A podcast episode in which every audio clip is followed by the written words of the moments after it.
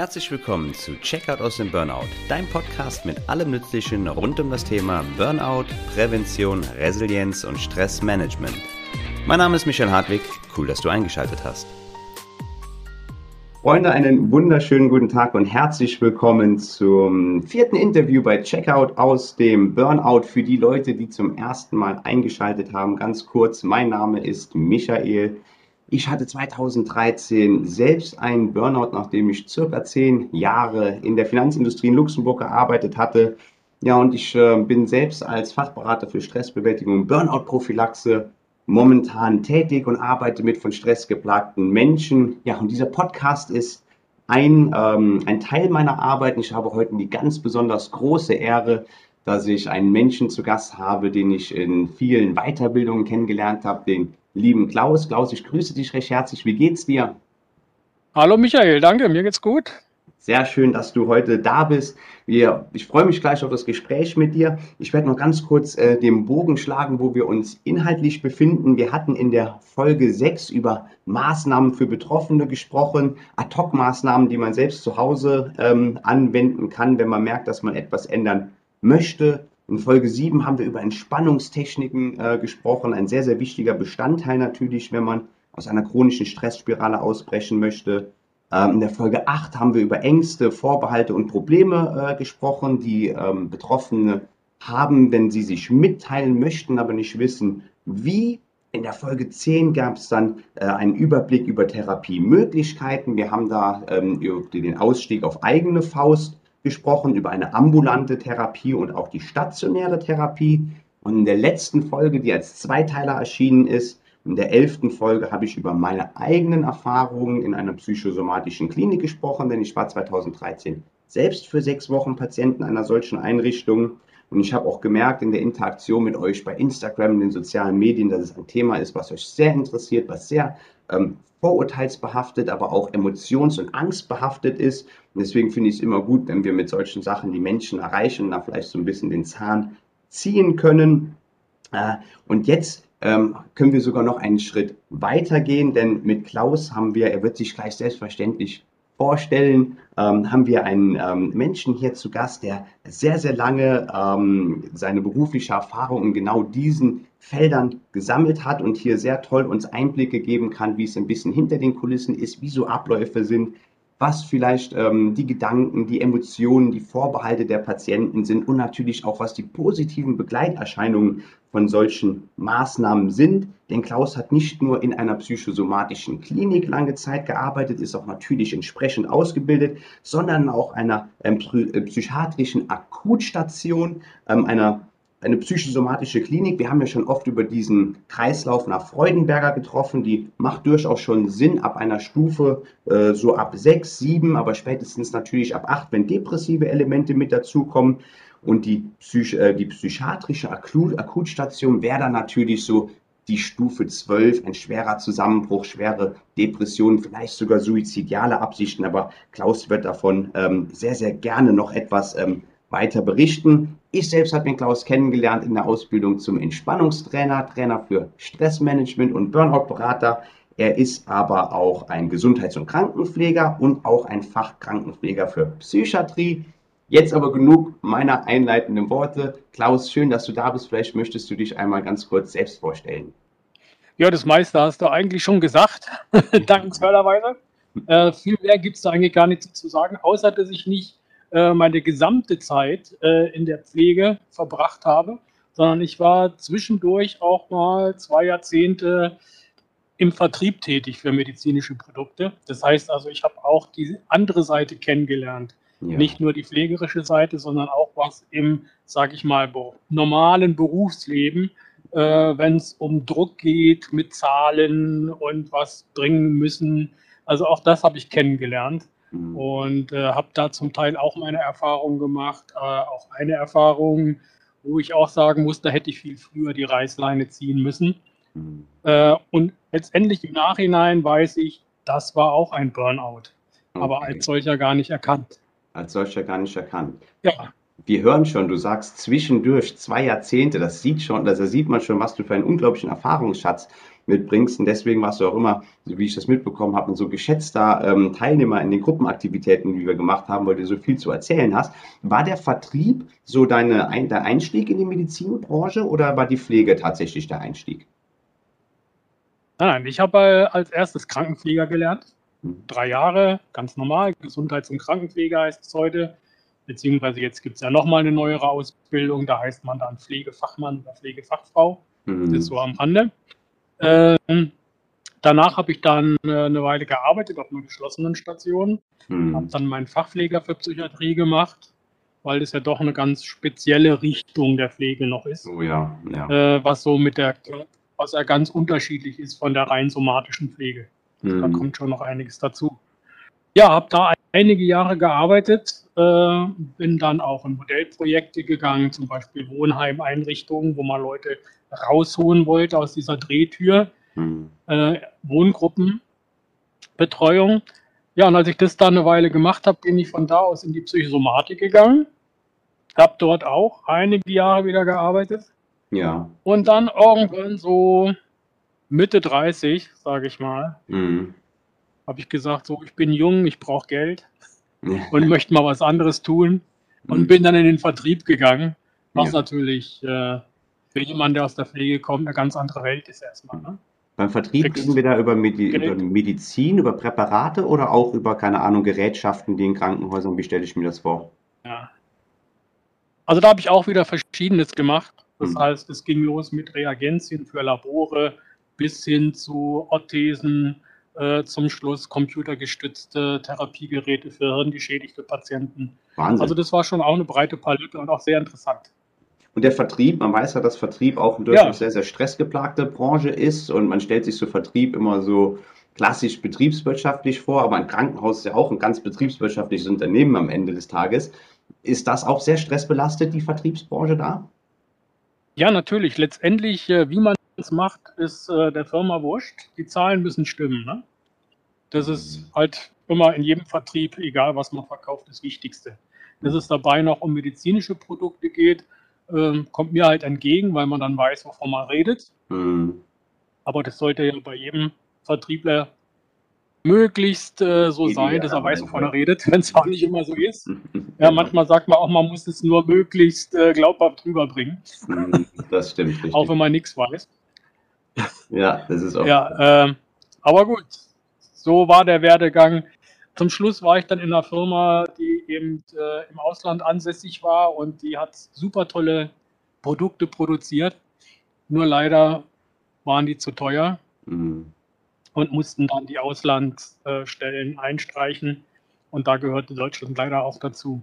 Und so bin ich wieder zurück zur Pflege gekommen. Das ist mhm. wieder der Vorteil. In der Pflege wirst du nicht arbeitslos, da findest du immer einen Ja, das ist, das ist sehr wohl wahr. Der Kuchen ist groß genug.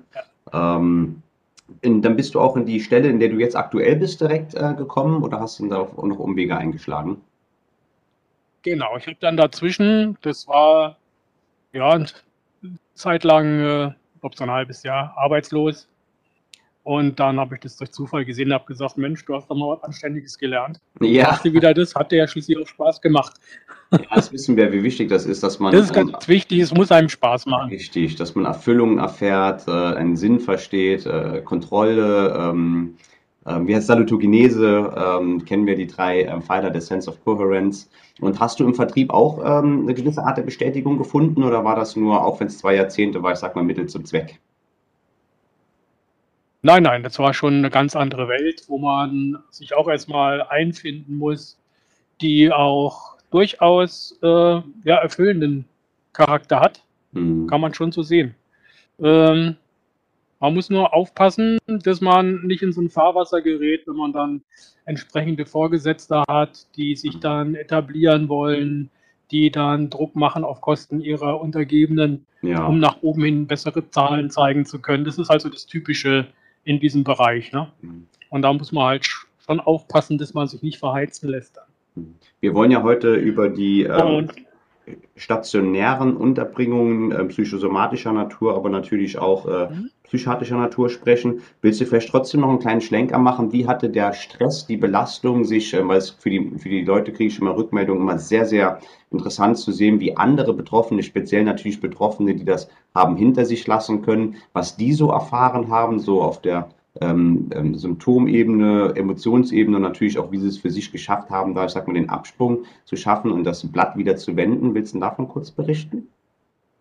Ja, das ist so, das hat oftmals, also bei mir war es zumindest so, sowas perfides. Das fängt so mit so einem leichten Mobbing an. Ne? Mhm. Das geht dann so los, du kriegst plötzlich einen neuen Vorgesetzten, der lädt dich dann zum Essen ein und sagt dir dann so beim Essen so mal ganz nebenbei, ja, such dir mal zum Jahresende einen neuen Job mit uns wird es nichts mehr. Mhm. Keine Begründung, nichts. Ja. So, dann stehst du erstmal unter Druck, dann geht der durch den Kopf. Ne? Was hast du denn im Moment alles noch für Verbindlichkeiten, die du erfüllen musst? Äh, schaffst du das dann noch alles? Kriegst du einen neuen Job? Was geht da los? Und dann kommt so der Widerstand. Ne? So, nee, das lässt dir nicht gefallen. Dem zeigst du, wie, wie du das kannst. Mhm. Und dann werden so langsam, wenn das dann nicht, damit nicht funktioniert, weil du bist ja lang dabei, so einfach kündigen geht ja nicht, ja. dann wird so langsam mal das Gebiet verändert. Ne? Mhm. Dann musst du ein anderes Gebiet, dann wird das Gebiet gewechselt, dann bist du gerade gut drin, dann wird wieder gewechselt.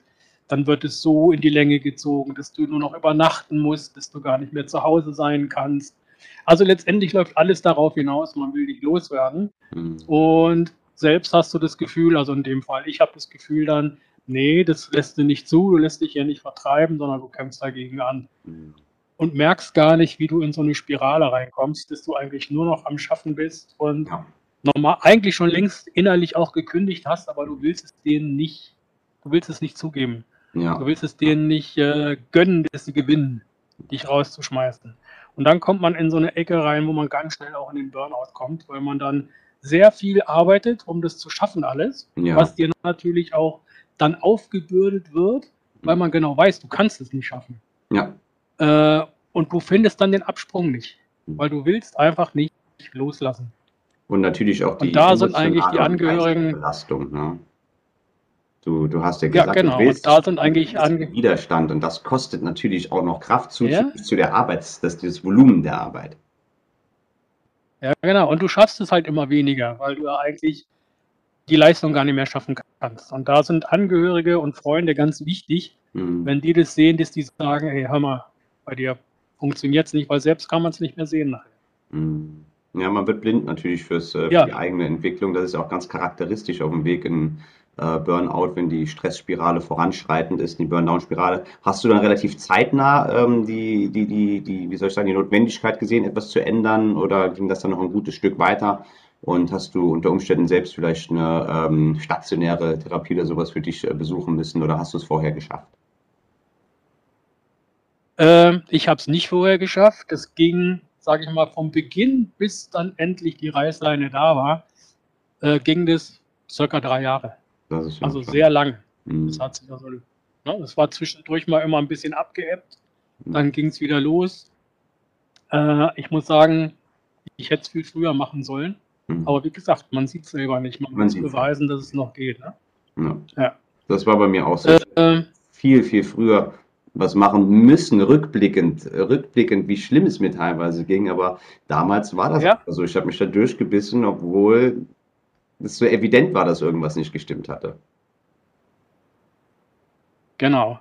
Äh, ich habe dann keine stationäre Behandlung gehabt, keine äh, irgendwelche Therapien gemacht, mhm. weil ich es erstmal gar nicht begriffen habe. Mhm. Ich hätte es vielleicht machen sollen. Ja? Mhm. Dann wäre es mir vielleicht schneller besser gegangen. Aber ich war dann ja nach dieser Reißleine erstmal arbeitslos und habe dann Zeit gehabt. Und Zeit spielt eine ganz große Rolle dabei. Mhm. Bei, überhaupt bei diesen ganzen äh, Therapieansätzen, ob ja. das äh, reha-mäßig ist oder ob das stationär ist. Zeit spielt da auch immer eine große Rolle. Mhm. Absolut, absolut. Und du warst dann auch, als du zurück, weil die Pflege ist ja auch, ähm, ich kenne jetzt nicht die Statistiken in- und auswendig, statistische Datenerhebungen gestalten sich auch als sehr, sehr schwierig beim Thema äh, Burnout, aber der Pflegeberuf auch schon vor der globalen Pandemie ähm, ist ja ein sehr, sehr ähm, belasteter ähm, Beruf. Und 1974, als Freudenberger zum ersten Mal den Begriff Burnout definiert hat, war es ja auch, ähm, ne, waren es soziale pflegende Berufe, die da im Fokus standen, oder? Es waren hauptsächlich erstmal die Sozialarbeiter, mhm. die da im Vordergrund standen und die Pflege war aber gleich hinten mit dran. So, Wie sieht das heute aus, wo man Sensibilität hat? Ist äh, man als, mhm. als jemand, der als Pflegekraft einem höheren, statistisch einem höheren Burnout-Risiko ausgesetzt? Ja, mit Sicherheit. Äh, wobei ich da natürlich sehr differenzieren muss, wo arbeite ich an welcher Stelle im Krankenhaus. Das kann man eigentlich auch nicht so pauschal sagen. Ne? Mhm. Also ich würde für mich zum Beispiel sagen, ich würde nicht mehr in einer, auf einer somatischen Station arbeiten, weil da die Körperbela äh, körperliche Belastung auch sehr hoch ist, noch zu, dem, äh, zu der psychischen Belastung, die dazu kommt. Inwiefern ist, die ist höher, äh, inwiefern ist sie höher als in einer psychiatrischen ja, Akutstation? Ja, du hast auf einer psychiatrischen Akutstation machen die Patienten weitestgehend alles selbst. Hm. Das soll auch so sein, weil man will sie ja nicht äh, ihrer letzten Ressourcen noch berauben, mhm. sondern alles, was jemand noch selbstständig machen kann, ja. soll er auch selbstständig machen.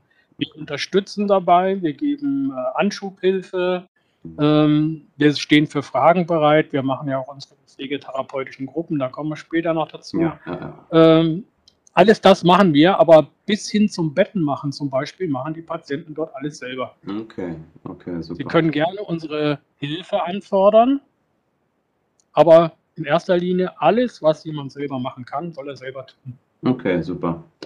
Aber um Forst wegzunehmen schon mal, egal ob in der Psychosomatik oder auch bei euch, es ist keine geschlossene ähm, Einrichtung und die Menschen sind aus eigenem Willen da und können theoretisch auch auf eigenem Willen die Maßnahme beenden, oder?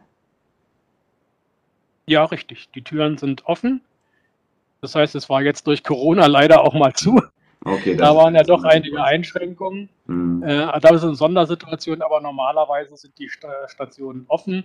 Und wenn jemand sagt, er möchte gehen, dann darf er das auch. Das findet vielleicht nochmal ein Gespräch mit dem Arzt statt, ob das so sinnvoll ist, mhm. äh, wirklich jetzt zu gehen. Aber wenn er dabei bleibt, er möchte gehen, dann kann er dann auch gehen. Und ihr behandelt ja auch sehr, sehr vielfältige äh, psychiatrische und psychosomatische Krankheitsbilder. Burnout. Ähm, wie groß ist der Anteil von Patienten äh, von, mit der Diagnose Burnout bei euch? Null. Null? Jetzt, jetzt staunst du erstmal. Wahrscheinlich, weil die ja, Diagnose Burnout äh, natürlich nach ICD nicht so möglich ist, gehe ich von aus. Genau, okay, genau das gut. Dann formuliere ich um, ich frage, wie hoch ist der Anteil mit einer Erschöpfungsdepression oder ähnlichen Krankheitsbildern? Ja, das ist dann meistens, nennt sich dann meistens mittelschwer, mittlere ja. bis, bis schwere Depression. Natürlich, ja. Äh, das so wird es eingestuft. Und so sind die Leute, die mhm. zu uns kommen, auch meist. Äh, die wenigsten kommen früh genug. Gründe haben wir gerade auch gesagt, äh, weshalb es so ist. Und wir haben natürlich beides. Wir haben, wo wir sagen würden, Burnout-Patienten und wir haben natürlich auch die andere Seite, äh, Überlastungsdepressionen, die auch schon, ja, sagen wir mal, genetisch angelegt sind. Mhm. Wo nicht, wo vielleicht ein Auslöser da ist, aber was nicht durch Burnout entsteht, sondern das kann man vielleicht vergleichen wie mit einer, wie mit einem Diabetes. Die Anlage dafür ist da und mhm. ob die Krankheit zum Ausbruch kommt oder, oder nicht, liegt dann an äußeren Einflüssen mit oder am eigenen Lebensstil, okay. was, was dann die Krankheit zum Ausbrechen bringt. Mhm. Und das hat man bei, also so kann man das in etwa ein bisschen trennen, so mhm. diese ja, was heißt normale Depression? Also die, die, die klassische Depression, sage ich mal, mhm. und die Burnout-Depression. Die Burnout-Depression hattest du ja schon erklärt mit diesen äh, zwölf Stufen, ja. wie sich das so langsam entwickelt. Das ist halt der Weg vom Burnout und so diese klassische Depression kannst du auch kriegen von heute auf morgen, mhm. ohne dass vorher irgendwas Besonderes war in, vom Aufbau her, vom, äh, wie, wie bei einer, äh, wie beim Burnout. Und wenn wir jetzt speziell auf die Überlastung auf, aufgrund von chronischem Stress äh, blicken wollen, ähm, wie siehst du da äh, die Entwicklung in der Gesellschaft mit deiner langjährigen Berufserfahrung? Ist es zunehmend, ist es stagnierend? Ähm, wir haben Depressionen immer mehr, mhm. wobei ich sagen muss, gerade äh, die jüngeren Patienten und auch die jüngeren Kollegen im Pflegebereich, muss ich sagen, die sind da schon besser drauf als wir früher, weil ich habe kaum einen Kollegen noch, der 100 Prozent arbeitet. Mhm. Das heißt, es sind die meisten Kollegen arbeiten mit 75 Prozent, 80 Prozent, also im Prinzip eine Vier-Tage-Woche, mhm. weil sie einfach sagen, 100 Prozent schaffen sie nicht mehr. Mhm. Also da sind schon viele dabei, die, die das schon sehen, auch diese Überlastung und mhm. vorbeugen. Allerdings die Patienten, die dann bei uns landen, äh, die sind oftmals wirklich sehr schwer betroffen. Mhm. Also das geht so weit, dass man wirklich so schwere Depressionen wo die Leute wirklich vor dir stehen und nicht mehr wissen, ob sie jetzt vorwärts oder rückwärts gehen sollen oder mhm. ob sie aufstehen sollen oder überhaupt noch irgendwas machen sollen. Ja. Das ist schon wirklich sehr schlimm. Und das ist ja auch was, was viele Menschen ähm, unterschätzen. Und ich hoffe natürlich auch dementsprechend viele Menschen zu erreichen, die das hier hören. Wenn man in dieser Burn-Down-Spirale ähm, gefangen ist und auch nicht einsieht die Notwendigkeit, dass man etwas machen sollte, unbehandelt ist die Weiterentwicklung hin bis zu einem Zusammenbruch eigentlich unausweichlich. Und wie er sich jetzt auf körperlicher, emotionaler und geistiger Ebene im Endeffekt manifestiert, ist dann sehr, sehr individuell. Aber es kann halt hingehen, bis, bis du gerade beschrieben hast, dass man halt nicht mehr weiß, wo links und rechts ist, nicht mehr selbst zurechtkommt und dann halt entsprechend die Hilfe, die Hilfe braucht. Wie sieht denn, ähm, wenn wir vielleicht. Ja, auch körperlich, ne? Auch körperlich natürlich, klar. Auch körperlich ist, ja. Ich sage immer, das ist so, als, als wenn man bei der Maschine den Notausknopf drückt. Hm. So macht unser Gehirn das halt auch mit uns. Wenn wir lange Zeit nicht drauf hören, was passiert, dann schaltet das Gehirn einfach auf Notbetrieb und macht alles aus. Hm. Ich hatte in der letzten Folge, in der Folge 11, schon relativ, ähm, relativ detailliert den Tagesablauf in der psychosomatischen Klinik, zumindest jetzt in der ich war. Die Marken Nuancen in, von anderen Kliniken natürlich abweichen ähm, beschrieben. Magst du mal so einen klassischen, oder vielleicht wollen wir erstmal mit anfangen, wenn nun jemand zu euch kommt. Wir haben gesagt, das geschieht aus eigenem Willen, das ist eine freie Entscheidung, natürlich wahrscheinlich aufgrund ärztlicher ähm, Beratung, sage ich mal. Ähm, wie ist so ein Aufnahmeprozess? Und, ähm, haben die Menschen Ängste, zu euch zu kommen, Vorbehalte oder kommen die mit offenen Armen, sagen, bitte helft mir, endlich bin ich da? Oder ist das auch ganz unterschiedlich? Ja, das ist natürlich sehr unterschiedlich auch, so wie du schon sagst. Also die einen kommen sind froh, dass sie endlich äh, einen Termin gefunden haben, dass sie kommen dürfen. Ähm, viele aber auch, die erstmal eigentlich nur auf, ja, mit sanftem Druck ihrer Therapeuten oder Ärzte kommen und erstmal gar nicht sicher sind, ob sie da richtig sind, wo sie jetzt gelandet sind. Mhm. Das ist schon sehr unterschiedlich. Also da ist beides vorhanden. Mhm, okay. Und äh, da ist dann unsere Aufgabe, einfach den Leuten Sicherheit zu geben, dass sie hier schon richtig sind und sie ja auch jeden, jederzeit gehen dürfen, wenn sie das möchten. Ne? Das ist ja. ganz wichtig dabei. Ja. Und wie sieht dann so ein Typ. Es sind halt viel, die so. Ja. Bitte? Ich glaube, wir sind so ein bisschen zeitversetzt. Es sind halt viel, die, genau. Äh, es ist halt oft so die Bilder im Kopf, gerade Leute, die noch nie in der Klinik waren in der Richtung, mhm. die haben halt entsprechende Bilder im Kopf. Ne? Psychiatrie, oh weia, was passiert da jetzt mit mir? Bin ich jetzt hier mit lauter Verrückten zusammen und mhm. äh, kann ich hier überhaupt ruhig schlafen? Wer weiß, was mir hier nachts passiert? Mhm. Und muss ich jetzt viele Medikamente nehmen? Werde ich jetzt hier zugestopft und laufe als Zombie durch die Gegend? Mhm. Also das sind ja alles so diese Vorurteile und Ideen, die man so von außen oftmals äh, ja, eingeflößt bekommt, wenn man in die Presse oder ins Fernsehen guckt. Ja. Dann sind ja meistens eher solche Negativbeispiele vorhanden. Ja. Wie ist ein typischer Tagesablauf bei euch? Ja, kann ich gerne mal erzählen. Äh, die Patienten werden so etwa 7 Uhr geweckt. Dann ist um 7.30 Uhr äh, Morgenrunde. Das heißt, alle Patienten treffen sich. Bei uns ist es ein großer Tagesraum, wo wir alle in der Runde sitzen. Da liest dann einer der Patienten äh, den Morgenrundenzettel vor. Da steht dann drauf, äh, was so am Tag passiert, wer zur Blutentnahme muss, wer äh, wer irgendwelche Therapie, äh, festen Therapietermine hat. Das wird da alles vorgelesen. Auch werden sich neue Patienten vorstellen. Die, die entlassen werden, verabschieden sich. Und danach gibt es dann Frühstück. Nach dem Frühstück ist dann Therapiezeit. Da sind dann die Patienten, die schon Therapietermine haben, die gehen dann entsprechend zur Ergotherapie, zur Sporttherapie, zur Musiktherapie, Was haben wir noch? Dann äh, Sozialarbeit spielt eine große Rolle. Da haben wir auch äh, einen ganz guten Sozialarbeitbereich in der, in der Klinik, weil da spielt oftmals eine Rolle Wohnung finden. Äh, was ist mit dem Arbeitgeber? Was kann ich da klären, dass ich nicht entlassen werde, weil ich jetzt krank bin? Also da diese ganzen sozialen Probleme spielen auch eine sehr große Rolle mhm. und wird da auch versucht, möglichst viel vor der Entlassung noch wieder in Ordnung zu bringen. Okay. Das ist sehr interessant, denn es äh, sieht so aus. Ähm, also macht ihr auch Einzel- oder äh, auch Gruppentherapie, wenn du jetzt gerade von den ganzen Therapieformen gesprochen hast? Ja, also das ist so der, der Vormittag, dann 12 Uhr gibt es Mittagessen, Nachmittags gibt es auch nochmal Sporttherapie oder Ergotherapie. Mhm. Dann haben wir von der Pflege noch äh, sogenannte pflegetherapeutischen Gruppen. Da zählen zum Beispiel die ganzen Entspannungsgruppen auch dazu, wie BMR, äh, Achtsamkeitsgruppe. Ähm, früher hieß es bei uns Glücksmomente, jetzt sagen wir dazu äh, Leben mit allen Sinnen. Mhm. Dass man einfach wieder einen Zugang zu sich selber bekommt auch. Das übernimmt ja. die Pflege auch. Das sind Gruppentherapien. Wir machen aber auch, wir haben so ein System der sogenannten primären Pflege. Mhm. Das heißt, jeder Patient hat auch einen in der Pflege, der speziell für ihn zuständig ist. Okay, sehr gut. Und der soll, wenn es gut geht, auch mindestens einmal die Woche mit ihm so für eine halbe Stunde, Stunde Einzelgespräche machen. Mhm. Dann haben wir eine, äh, da haben wir eine Psychologin auf der Station, die allerdings immer nur stundenweise da ist. Da mangelt es eigentlich. Mhm. Aber das ist eigentlich auch eher eine Sache für eine längerfristige Therapie und die machen wir auf der Akutstation ja eigentlich auch nicht. Okay. Aber das kann schon mal ein Einstieg sein. Da mhm. werden mal Tests gemacht. Äh, wo stehe ich eigentlich? Wo mangelt es bei mir kognitiv oder sonst irgendwelche Dinge, wo man auch was braucht für Gutachten.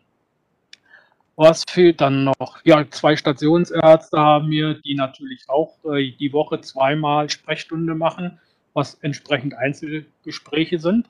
Heißt, man, das ist nicht so, dass die Ärzte zu den Patienten ans Bett gehen, wie man das in der Somatik kennt, sondern die Patienten gehen einzeln zum Arzt ins Zimmer und sprechen da mit dem, was auch therapeutische Gespräche sind. Also es sind schon eine ganze Menge Einzelangebote auch und auch eine Menge Gruppenangebote. Wenn man sich das alles äh, annimmt mhm. und auch wahrnimmt, dann kann man da schon eine Menge für sich tun. Mhm. Am Anfang schwer, für viele, das so in der Menge überhaupt zu schaffen. Darum gehen wir da auch langsam an.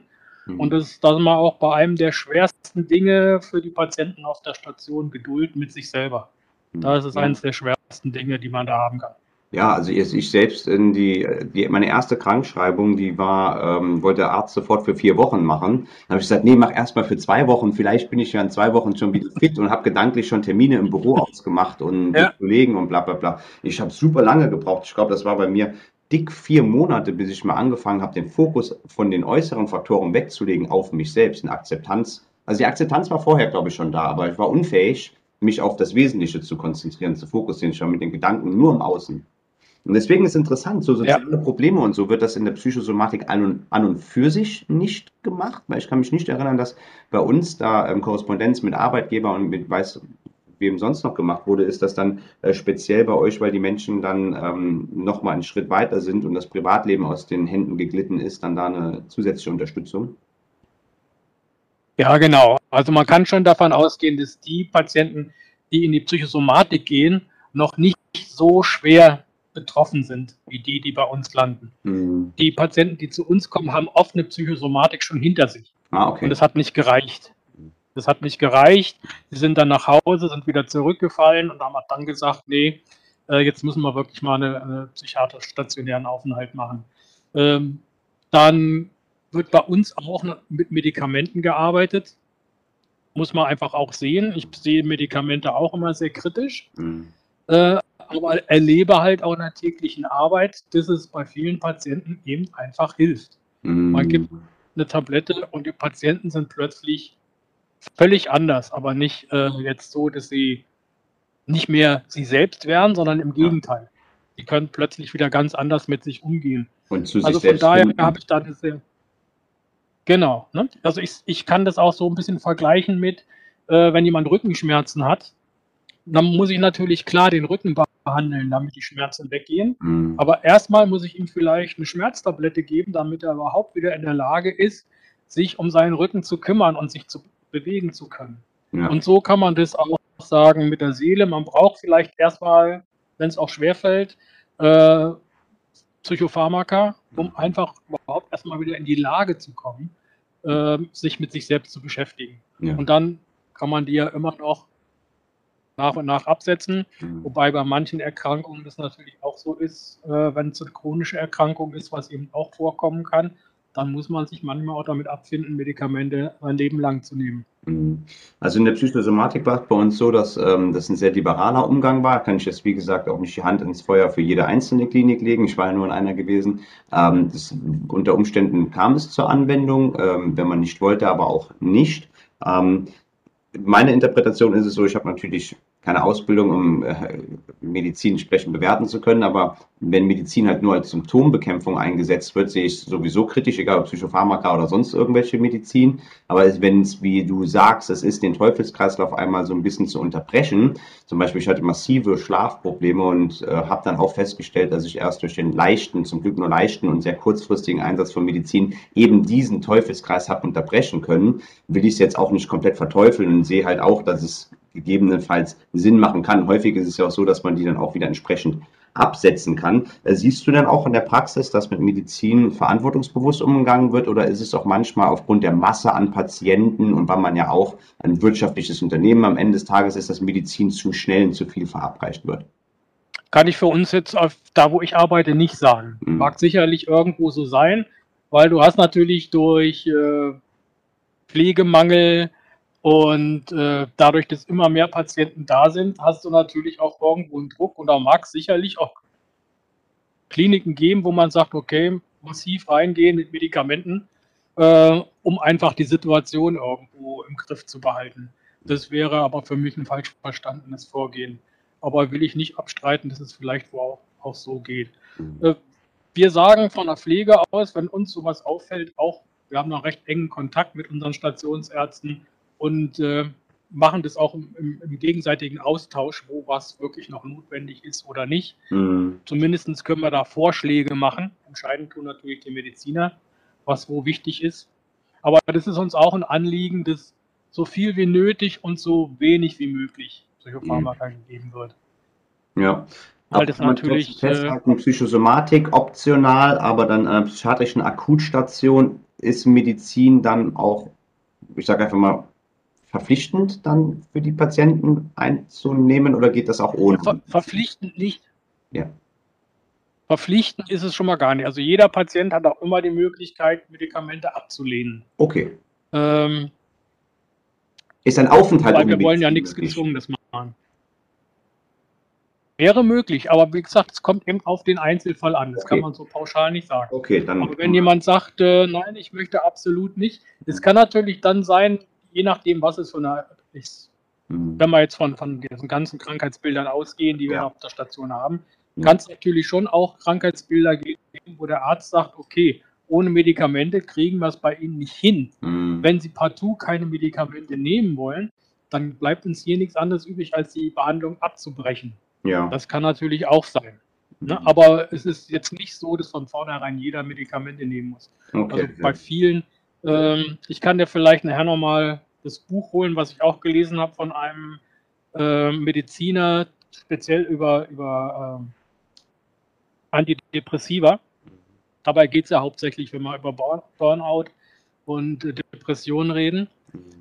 Der sagt selber, also das ist ein Arzt, der selber an den Leitlinien für die Behandlung von äh, Depressionen mitgearbeitet hat. Okay. Und der sagt selber, pharmakologische Wirkung liegt bei etwa 25 Prozent. Mhm. Der Rest der Behandlung ist Zeit, ganz wichtiger Faktor. Ja. Und äh, die ganzen be begleitenden Therapien. Das mhm. heißt eben Ergotherapie, Sporttherapie, ja. Äh, ja, soziale Therapie, dass man wieder bei sich landet. Ähm, das sind eigentlich die, die wesentlichen Dinge die Bereitschaft überhaupt, sich ja. Therapie einzulassen. Wie gesagt, die ersten vier Monate, als ich mit meinem Fokus im Außen war, hat das überhaupt nichts gebracht. Ja, genau. Da muss man halt, das ist unsere Aufgabe auch von der Pflege, die Patienten da wieder hinzubekommen, ne? sich selber wahrzunehmen und bei sich zu bleiben, auch mal einzugrenzen. Das wird manchmal gar nicht so positiv gesehen, wenn man dann auch mal jemanden bremsen muss in seinem Tun und sagt, Mensch, bleib mal bei dir, schau mal, was da passiert mit dir. Mhm. So dieses Spiegeln von Verhalten. Ähm, was bei uns, wo wir bei Spiegel sind und unsere äh, eigene Mitarbeit. Wir haben zum Beispiel auf der Station eine Wand, mhm. da sind Bilder drauf von jedem Mitarbeiter, der dort arbeitet. Ja. Und in der Mitte ist ein großer Spiegel. Und da steht drauf unser wichtigster Mitarbeiter. Das ist man selbst. Ja, also da, so sehen wir das auch. Ja. Sehr, sehr schön. Also ohne den geht gar nichts. Mhm. Und wie groß sind ähm, die Gruppen der Patienten, die ihr normalerweise habt? Und entsteht auch ein Gruppenzusammen, also ein Gruppenzusammengehörigkeitsgefühl, was dann auch sehr, sehr wichtig, also ich habe das als sehr wichtig empfunden, speziell für die ähm, Gruppentherapiemaßnahmen. Ja, das ist immer, das, das fluktuiert so ein bisschen. Äh, aber es finden sich immer Gruppen zusammen, ob es gleiche Interessen sind, ob es gleiches Alter ist. Äh, also diese, diese Gruppendynamik findet immer statt gibt mhm. immer Patienten, die sich eher zurückziehen, das nicht können, weil es gibt ja auch einige Patienten mit sogenannter Sozialphobie, die das nicht aushalten können mit, mit mhm. vielen Menschen ja. zusammen. Die ziehen sich dann eher zurück. Da ist es dann die Aufgabe, die Stück für Stück daran ranzuführen, vielleicht doch wieder mehr mit Menschen auch zu, äh, in Verbindung zu treten. Also das findet alles statt. Mhm. Wird auch äh, gewollt dass sich Menschen zurückziehen in ihr Zimmer. Das ist in der ersten Zeit normal. Mhm. Man muss erstmal schauen, was passiert hier, wie geht was vor, sind die anderen gefährlich, was, was machen die mhm. hier. Und dann mit der Zeit, aber das dauert. Also ich sage mal, drei bis vier Wochen ist Minimum auch mhm. auf unserer Station. Äh, ich sage mal, sechs Wochen ist schon fast normal. Ja. Und wir haben und wir haben auch Patienten schon, die sind, die sind noch mal ein halbes Jahr da. Mm, okay. Denen es dann wirklich besonders schwer geht. Äh, okay, schlimm geht am Anfang. Ne? Du hast gerade gesagt, dass die Leute sich schon auch gerne zurück äh, ins Zimmer ziehen und auch, dass dann bei euch natürlich eine Akutstation viele Menschen, also wenn wir jetzt mal speziell auf die Erschöpfungsdepression oder vereinfacht ausgedrückt Burnout sprechen wollen, ähm, dass die natürlich dann ähm, eine Überlastung erfahren haben, aller Wahrscheinlichkeit nach mit Entspannung nicht viel am Hut hatten in der letzten Phase ihres Lebens, bevor sie den Aufenthalt bei euch hatten. Die Entspannungsanwendungen, ähm, werden die direkt von Anfang an dann auch mit den Patienten gemacht oder gibt man denen erstmal so ein bisschen Zeit, dass die, dass die über, oder kann, kann Entspannung in so einer Situation überhaupt eine nachteilige Wirkung haben und überfordern? Äh, gut, es gibt natürlich äh, Kontraindikationen für diese ganzen Entspannungsübungen. Mhm aber das sind in der Regel dann nicht die depressiven Patienten. Ja. Äh, was, was, wir nicht machen, ist, wir, dass wir jetzt da jemanden zu zwingen, in die Entspannungsgruppe zu gehen. Natürlich nicht. Sondern das kann schon jeder selber, selber, selber bestimmen, wann er damit anfängt. Ne? Wir haben, ja. Das kriegt, bekommt bei uns jeder so einen Therapieplan, das kennst du wahrscheinlich auch. Mhm. Ähm, und da steht drin, wo wir die Patienten eingruppiert haben, wobei wir die meisten Dinge eigentlich so machen, dass der Patient da immer mitbestimmt, was er machen möchte mhm. und was für ihn sinnvoll ist. Wir beraten da, aber er muss nichts machen, was er nicht will. Ja. Ne? Das wird schon mal von vornherein so gesagt. Ja. Und dann kann er sich natürlich am Anfang ist es normal, dass die Leute erstmal zum Beispiel auch morgens nicht zur Morgenrunde aufstehen können, mhm. weil eine Kennzeichnung von der Depression ist halt ein ausgeprägtes Morgentief. Natürlich. Und da werden wir den nicht aus dem Bett zerren, und sagen, du musst jetzt um 7.30 Uhr da in der Morgenrunde erscheinen. Mhm. Ist zwar schön, wenn er es schafft und es wird auch bestärkt und, und gelobt, aber wenn das mal am Anfang jemand nicht schafft, dann ist das auch in Ordnung. Mhm. Da braucht man einfach eine Zeit zu, um das wieder zu können. Mhm. Aber tendenziell ist Entspannung von Anfang an möglich und auch förderlich, wenn es, sofern es der Patient denn auch äh, möchte und keine entsprechenden Kontraindikationen vorliegen. Auf jeden Fall, auf jeden Fall. Also äh, progressive Muskelentspannung wird auf jeden Fall sofort angeboten. Mhm. Äh, alle anderen Gruppen, die wir noch haben, Achtsamkeitsgruppe finde ich auch sehr wichtig bei uns, weil da geht es ja auch viel um Selbstakzeptanz, um ja. äh, Selbstfürsorge, nenne ich das immer. Ja? Mhm. Viele haben ja dann auch so den, oh, ich will doch nicht so egoistisch sein und nur an mich denken. Ja weil viele das von früher mit ihren Glaubenssätzen so gewöhnt Echt? sind. Man muss sich erst um alle anderen kümmern und mhm. erst zum Schluss darf ich mich um mich kümmern, ja. wo wir dann immer ganz viel Arbeit damit haben. Nein, jetzt brauchen sie sich um gar nichts kümmern. Jetzt sind sie hier, um, um sich selber zu kümmern mhm. und Selbstfürsorge zu betreiben. Das ist nicht Egoismus, sondern Selbstfürsorge. Und wenn man das rechtzeitig gemacht hätte, dann hätte man wahrscheinlich sich so eine Klinik auch sparen können. Mhm. Aber das sind die Leute, das kennen die oft nicht. Mhm. Selbstfürsorge, nein, man muss sich aufopfern für alle anderen. Ja. Wir hatten äh, bei uns ähm, Qigong, Tai Chi, Yoga, progressive Muskelentspannung, autogenes Training, Fantasiereisen im Wechsel natürlich, nicht alles jeden Tag, ein bisschen viel ähm, angeboten. Ähm, ich selbst bin absoluter Fan von Meditation, von Qigong und autogenem Training, progressive Muskelentspannung, was du ja auch selbst äh, anbietest, kommen wir äh, später noch zu. Was sind so deine weil oftmals kriege ich die Fragen, wo Menschen Probleme haben, so in die Entspannung reinzufinden, werde ich angeschrieben. Da sage ich auch sehr häufig so im Kurs von autogenem Training, progressive Muskelentspannung, was wir beide ja auch anbieten. Ähm, das kann ein sehr guter Einstieg sein, weil man da auch ein bisschen begleitet wird. Man kann die Intensität dann ähm, mit dem Klient dann ähm, selbst bestimmen. Was sind so die häufigst von euch angewandten Sachen? Welche findest du deiner Erfahrung heraus am besten? Wobei es natürlich auch immer ein bisschen vom Individuum abhängt, was äh, am besten wirkt bei den Leuten. Entspannung ist gut. Ähm, was allerdings, wenn man sehr stark in der Depression drinsteckt, was dann am besten hilft, ist eigentlich möglichst viel Bewegung. Bewegung. Da ist eigentlich die Bewegung. Also und wenn es nur spazieren gehen ist, mhm. ähm, beste Steigerung wäre dann natürlich Sporttherapie. Mhm. Wir bieten also die Sporttherapie bei uns bietet morgens auch immer direkt nach dem Frühstück äh, spazieren gehen oder laufen an, mhm. äh, je nachdem, wie fit jemand ist und was er machen möchte. Aber alleine schon, wenn man sich, ja, ich sag mal, eine halbe Stunde, Stunde am Tag einfach nur spazieren geht, mhm. hat schon eine enorme Wirkung für depressive Patienten. Und das sind ja die meisten bei uns, mhm. die schon sehr in der Depression drinstecken. Weil es gibt wohl einen Stoff in der Muskulatur, der dann auch ausgeschieden wird, der auch der Depression entgegenwirkt. Okay, ja. Ja, das ist was, was die Leute oftmals unterschätzen. Das kann man auch gar nicht oft genug mit unterstreichen. Ich erwähne es ja immer, dass wenn wir nochmal auf diesen Freudenburger-Kreislauf, der übrigens in der ähm, Episode 3 ausführlich beschrieben ist, dass so plus minus ab der Stufe 8 halt depressive Elemente mit Einzug ähm, erhalten und sich dann bis zur Stufe 12 hin, nach dem individuellen Verlauf natürlich, so signifikant ausbreiten können, dass die Depression halt ähm, als eigenes Krankheitsbild ähm, mit größter Signifikanz da ist und dann dementsprechend die Leute in Mitleidenschaft zieht. Ich glaube, das haben viele Leute auch manchmal nicht auf dem Schirm, die noch so denken, oh ja, ein bisschen viel um die Ohren, aber passt schon irgendwie, komme ich wieder raus, eine Woche, zwei Urlaub irgendwann mal. Ja, genau. Und äh, der Urlaub wird dann meistens auch noch irgendwo so verbracht, weil man muss sich ja entspannen, legt sich irgendwo hin und äh, steht meistens dann gar nicht mehr auf. Mhm äh, und meint, man hat dann Entspannung, aber die Bewegung fehlt.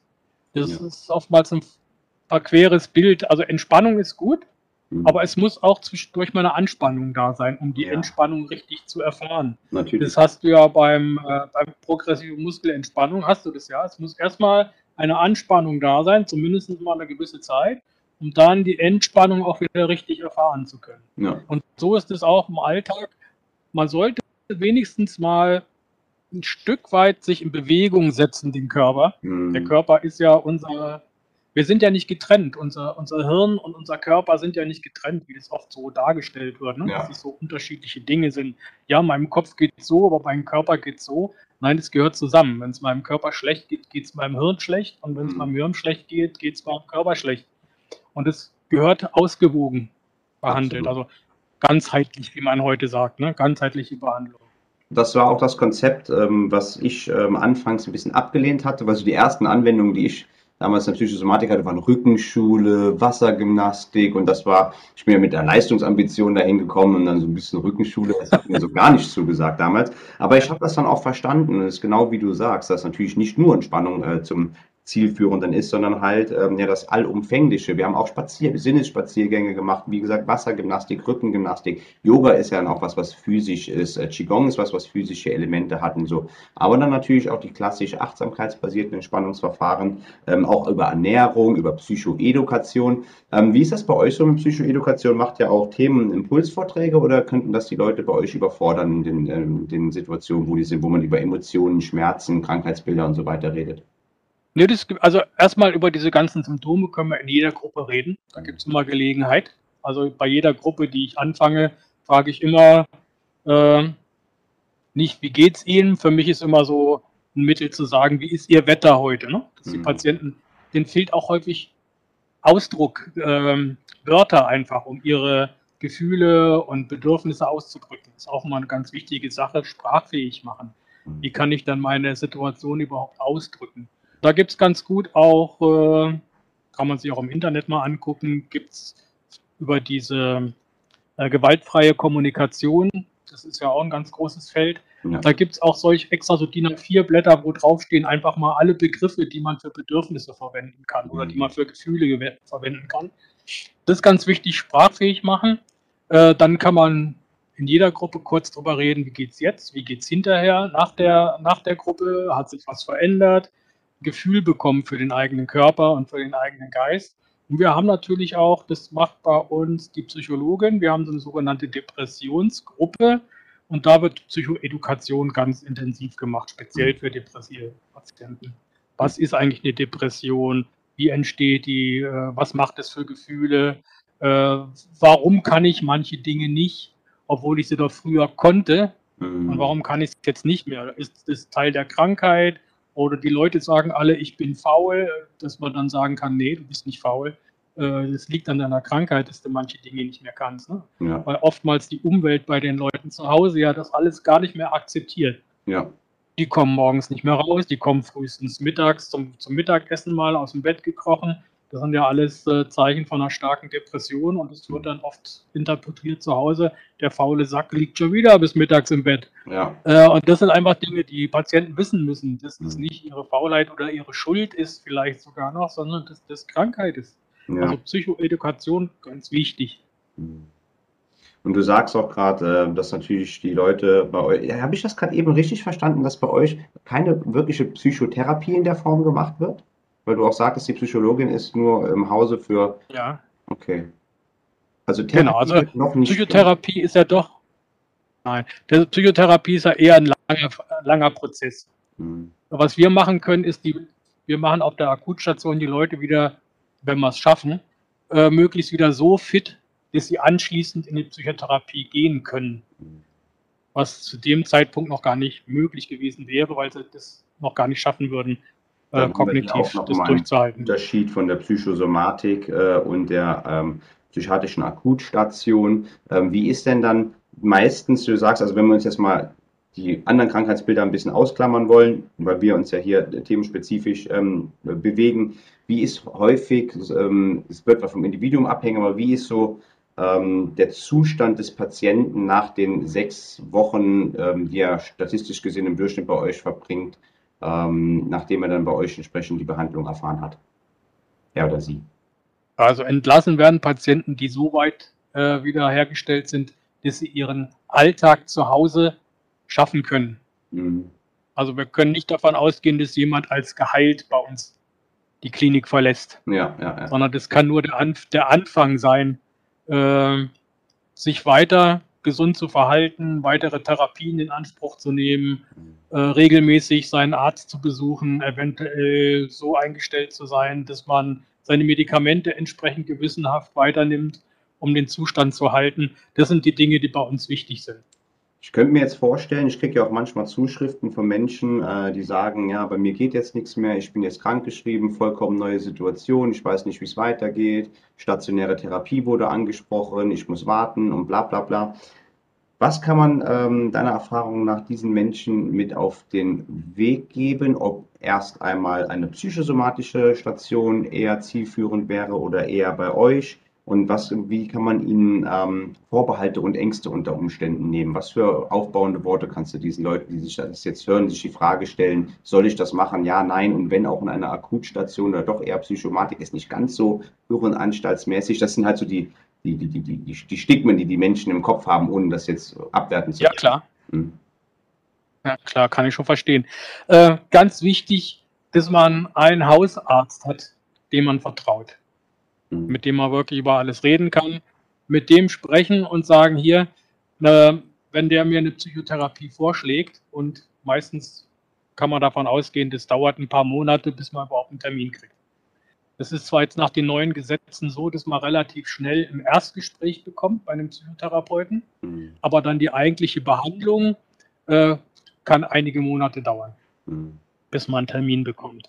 Und dann braucht man eben Zeit, es zu überbrücken. Jetzt kann man natürlich das auch nicht so pauschal sagen, kommt jetzt auf den Schweregrad der Erkrankung an. Da sollte man sich dann wieder auf seinen Hausarzt verlassen können, dass der das einschätzt mhm. oder einen halt weiter überweist zu Beispiel zu einem Psychiater. Mhm. Dann sollte man keine Angst haben, äh, dass man jetzt zum Irrenarzt geschickt wird. Äh, ich bin doch nicht verrückt. Jetzt soll ich zum Psychiater gehen. Ja, was soll ich denn da? Ich bin doch kein Irrer. Ja.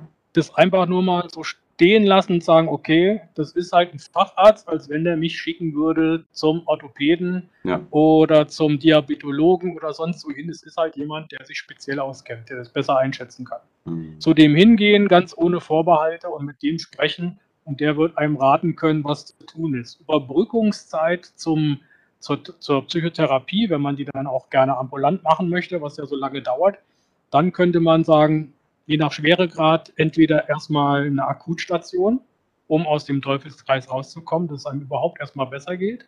Mhm. Dann bieten wir an, anschließend, äh, wenn notwendig, in eine Tagesklinik zu gehen. Das heißt, äh, ich gehe morgens dahin, als wenn ich zur Arbeit gehen würde, mhm. und gehe abends auch wieder nach Hause und bekomme in der Zwischenzeit dort meine Therapie. Mhm. Und die andere Möglichkeit ist dann eben die psychosomatische Station, dass man sagt, okay, wenn es was psychosomatisch ist, dann gehe ich erstmal dahin, nutze da die Zeit und überlege in der Zeit, wo ich da bin, beziehungsweise mit den Therapeuten da, bespreche da, wie geht es mit mir weiter, was wäre sinnvoll. Und das kann man erstmal in der ersten Zeit, wenn man so schwer betroffen ist, gar nicht entscheiden, hm. was für einen sinnvoll weiter wäre, weil man da zu sehr verstrickt ist in der eigenen Krankheit, das alles nicht so sehen kann ähm, dann ist eine Psychosomatik vielleicht gar nicht so schlecht, wenn der Doktor sagt, okay, wir beantragen jetzt mal Reha-Maßnahmen, psychosomatische Klinik wegen, weiß ich, meistens hat man ja bei Depressionen diverse körperliche Symptome auch, geht von hohem Blutdruck los, äh, über Herzbeschwerden ja. bis hin zu psychogenen Anfällen, alles Mögliche kann ja da, da passieren. Mhm. Und aufgrund dessen eine Reha-Maßnahme beantragen, die machen und schauen, wie geht es mir damit und dann da vielleicht auch einen Weg finden, wie es weitergeht. Aber nicht denken, jetzt, weil man mal psychisch krank ist, äh, jetzt halten mich alle für verrückt. Hm. Gott sei Dank wird gerade die Depression heute ja doch immer mehr auch akzeptiert von der Umwelt weil es immer mehr bekannt wird. Ich muss gestehen, ich hatte das anfangs erstmal nur für mich behalten, dass ich da war. Habe es natürlich engsten Freundeskreis, Familie erzählt, aber da war sowieso klar, dass ich da nichts zu befürchten hatte. Ähm, aber dann im Nachgang habe ich es auch, äh, in, als ich wieder eingegliedert wurde auf der Arbeit und so, habe ich es zur Ansprache gebracht. Ich habe immer vom Burnout gesprochen. Das war mir persönlich lieber, als wenn ich von einer Erschöpfungsdepression gesprochen hätte. Ähm, die Leute waren sehr interessiert dran, gerade im Arbeitskontext, gerade im Arbeitsumfeld. Und auch jetzt merke ich ja, wenn ich meine Inhalte über Social Media mache, dass diese ähm, Therapiemaßnahmen, vor allem auch stationäre Therapiemaßnahmen, auf großes Interesse stoßen. Und auch bei Menschen, die eigentlich ähm, vielleicht nicht akut von betroffen sind, aber die merken, oh ja, ich habe doch eigentlich auch ein recht hohes Stresslevel, ich komme zwar super zurecht und ich merke das auch kognitiv noch, aber die kamen dann, haben mich gar nicht irgendwie jetzt so abgestempelt, sondern die kamen mit vielen Fragen und mit sehr, sehr großem Interesse, muss ich sagen. Ja, das Phänomen ist ja nun mal weit verbreitet und kaum einer will es zugeben. Und das mit dem Burnout ist natürlich, das wird ja von vielen Medizinern auch gesagt, dass das so ein Modewort wäre, weil sich die Leute nicht trauen, Depressionen zu sagen. Mhm. Ähm, ich sehe das mit und einige Mediziner mittlerweile ja Gott sei Dank auch schon als Unterschied, äh, einfach von der Entstehungsgeschichte her, ja. wenn man zu dem Punkt gekommen ist. Absolut. Ja. ja und äh, klar, Burnout ist natürlich ein schönes Wort, weil man kann sagen, ey, ich habe für was gebrannt, ich habe geackert, ich habe was getan und jetzt bin ich halt erschöpft. Mhm. Äh, das wird natürlich ganz anders akzeptiert, als wenn jemand sagt, einfach, äh, gestern ging es mir noch gut, heute habe ich eine Depression. Die ist einfach so gekommen, weil das gibt es ja auch, muss ja. man sagen. Ne? Ja, ja, Nicht jeder, der eine Depression hat, ist durch den Burnout dahin gekommen. Das stimmt, das stimmt. Ähm, ist deswegen auch sehr, sehr schwierig, häufig das abzugrenzen, auch weil natürlich eine klassische Depression auch immer wieder sehr, sehr viel Stress für den Körper bedeutet und Burnout dann sehr, sehr häufig im weiteren Verlauf mit depressiven Elementen einhergehen kann, ist das auch nicht immer so evident, was es denn jetzt im Endeffekt, ähm, Endeffekt ist. Aber ich wollte das nochmal ganz kurz zusammenfassen, weil ich fand das gerade eben sehr, sehr wichtig, was du gesagt hast. Zum einen ist es, glaube ich, sehr, sehr wichtig, wenn man in der Situation ist, zum einen erstmal die Akzeptanz aufzubringen, ähm, dass man seinen Ist-Zustand akzeptiert. Ja, ich habe Probleme, ich kann so nicht weitermachen. Und dann, dass man Hilfe in Anspruch nimmt. Du hast gesagt, jetzt beim Hausarzt oder später auch von einem Psychiater, wenn man dahin überwiesen wird. Und hier ist es, glaube ich, auch ganz wichtig, äh, vielleicht kannst du das auch bestätigen. Mein damaliger Hausarzt war kein guter Ansprechpartner. Der war in den 10, 15 Jahren davor sehr, sehr gut, mich einmal im Jahr mit dem Schnupfen krank zu schreiben. Aber er hat nicht dieses Fingerspitzengefühl gehabt, mir in dieser Situation äh, beizustehen. Hätte ich viel, viel früher, hätte ich den wechseln sollen. Das heißt, du hast immer ein Wahlrecht, wenn du dich nicht wohlfühlst bei deinem Therapeuten, bei deinem Arzt, bei wem auch immer, dass du das auch dann zur Ansprache bringst und dann das Ganze entsprechend wechselst, glaube ich, auch sehr, sehr wichtig und dass du dann halt auch Vertrauen entgegenbringst den Menschen gegenüber, vor allem wenn du merkst, der Draht stimmt zu den behandelten ähm, Personen, das Vertrauen, dass man hier dir die guten und richtigen und wichtigen Sachen empfiehlt. Kann man das genau, man muss also wirklich schauen und die, die, die meisten äh, Menschen, gerade in so einer Situation, wenn es ihnen nicht gut geht, haben ja eigentlich ein sehr feines Gespür dafür, mhm. ob das Gegenüber ihn ernst nimmt ja. äh, oder nicht. Und wenn man da sich nicht ernst genommen fühlt, dann ganz klar, dann hat man natürlich auch das Recht, den Arzt zu wechseln. Mhm. Ja, äh, das kann ich natürlich jederzeit machen. Mhm. Da gibt es schon immer noch, weiß auch gar nicht warum. Weil wenn ich irgendwo zu einer Werkstatt gehe, ist mein Auto schlecht behandelt, ja. dann gehe ich da kein zweites Mal hin. Ne? Richtig, ganz Aber genau. als, als Mensch, warum soll ich dann anders reagieren? Wenn mich jemand schlecht behandelt, dann gehe ich da nicht mehr hin. Und was auch sehr, sehr interessant ist für unsere materiellen Dinge, zum Beispiel fürs Auto, fahren wir alle zwei Jahre in die Inspektion. Wir wollen präventiv unterwegs sein. Wir wollen verhindern, dass die Bremsen, das äh, übersetzt unser Parasympathikus vielleicht, dass das Getriebe ähm, uns um die Ohren fliegen, wir einen Totalschaden vielleicht beim Auto verursachen. Wir investieren Geld, um da präventiv unterwegs zu sein. Wir gehen zum Zahnarzt, lassen uns untersuchen. Wir geben Geld, keine Ahnung, alle zwei Jahre für Handys aus bis zu 1100 Euro oder sonst was. Aber für uns selber machen wir inklusive mir selbst, und ich sage jetzt mal wir ganz generell, relativ wenig präventiven Handeln, meistens dann halt erst, wenn das Kind in den Brunnen gefallen ist, sage ich einfach mal, um der Metapher äh, zu sprechen. Ähm, wir haben auch noch ziemlich viele Fragen reinbekommen bei Instagram. Haben wir noch zehn Minuten, die durchzugehen, äh, lieber Klaus? Kein Problem, kannst du gerne machen. Ich werde es versuchen zu antworten. Was ja, wir sind natürlich auch nicht allwissend. Wenn es nicht geht, dann, bevor wir irgendeinen Humbug erzählen, dann ähm, werden wir es natürlich dann genau. Werden wir es natürlich auslassen. Bevor wir dann natürlich ähm, noch im Endeffekt darauf zu sprechen kommen, ganz kurz, ähm, du arbeitest dir, also du bietest ja auch ähm, Entspannungsverfahren, Burnout-Beratung ähm, privat an, aber darauf kommen wir dann gleich zum Ende ähm, drauf zu sprechen. Natürlich werden alle Möglichkeiten, den Klaus zu kontaktieren, auch nochmal äh, verlinkt werden. So, Freunde, das war das Gespräch, das Interview mit Klaus den ich ja menschlich und fachlich sehr, sehr schätze. Wie ich finde, ist ein tolles und interessantes Gespräch geworden. Ich hoffe, es hat dir genauso viel Spaß beim Hören bereitet wie mir und Klaus ähm, ja, beim Einsprechen. Ähm, wenn du mehr über Klaus wissen möchtest, dann kannst du ihn sehr, sehr gerne auf seiner Homepage www.lernen-zu-entspannen.de ähm, erreichen. Ähm, da siehst du seine Anschrift, du siehst seine Angebote und da ist auch ein Kontaktfeld. Da über das Kontaktfeld kannst du sehr bequem mit ihm in Kontakt treten. Äh, Klaus bietet Entspannungsverfahren an, Burnout-Beratung und Stressmanagement.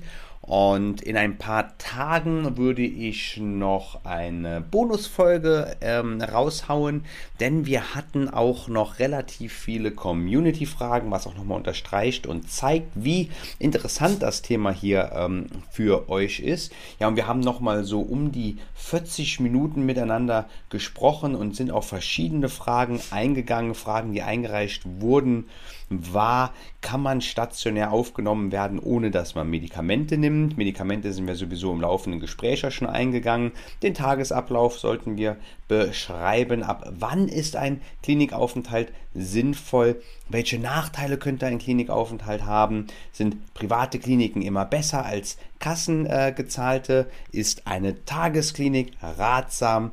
Welcher Sport hilft zur Entspannung und welche Ansätze, Methoden, Angebote am meisten helfen. Das ist doch mal ganz, ganz spannender Content, auf den wir da eingegangen sind. Und dann sehen wir uns in ein paar Tagen wieder, ähm, wo es dann diese kleine Bonusfolge gibt. Und in den Show Notes findest du dann nochmal den Klaus seine äh, Homepage und alle weiteren Möglichkeiten, mich zu kontaktieren. Denn solltest du Bedarf sehen, zum Beispiel mit dem Klaus oder mit mir in unserer Rolle als Burnout-Berater in Kontakt treten zu wollen. Wir haben gesehen, dass manchmal speziell nach stationärer ähm, Therapie Menschen ja in ihrem Alltag ja so eine Art Loch fallen, wo man dann ähm, ja, begleitend mit Menschen wie mit uns äh, zusammenarbeiten kann, dann habe keine Hemmungen, uns zu kontaktieren. Wir sind immer sehr, sehr gerne gewillt und bereit, dann natürlich auch ähm, ja, kennenlernen oder Orientierungsgespräche zu führen. Aber für den Augenblick bedanke ich mich recht herzlich dabei, äh, recht herzlich dafür, dass du heute zugehört hast. Wenn dir der Podcast gefallen hat, dann wird es mich selbstverständlich auch freuen, wenn du ihn an Freunde, Bekannte und Familie weiterempfehlen würdest. Ansonsten hören wir uns in ein paar Tagen schon wieder, wo wir uns dann mit den Community-Fragen ähm, auseinandergesetzt haben. Es ist bereits eingesprochen, es sind weitere 40 Minuten, aber es wäre zu lang gewesen, das in einer ähm, Datei äh, an den Start zu bringen. Deswegen in ein paar Tagen noch einmal die Community-Fragen. Ich wünsche euch alles erdenklich Gute und wir hören uns in der nächsten Folge wieder. Ja, euer Michael und euer Klaus. Danke fürs Einschalten.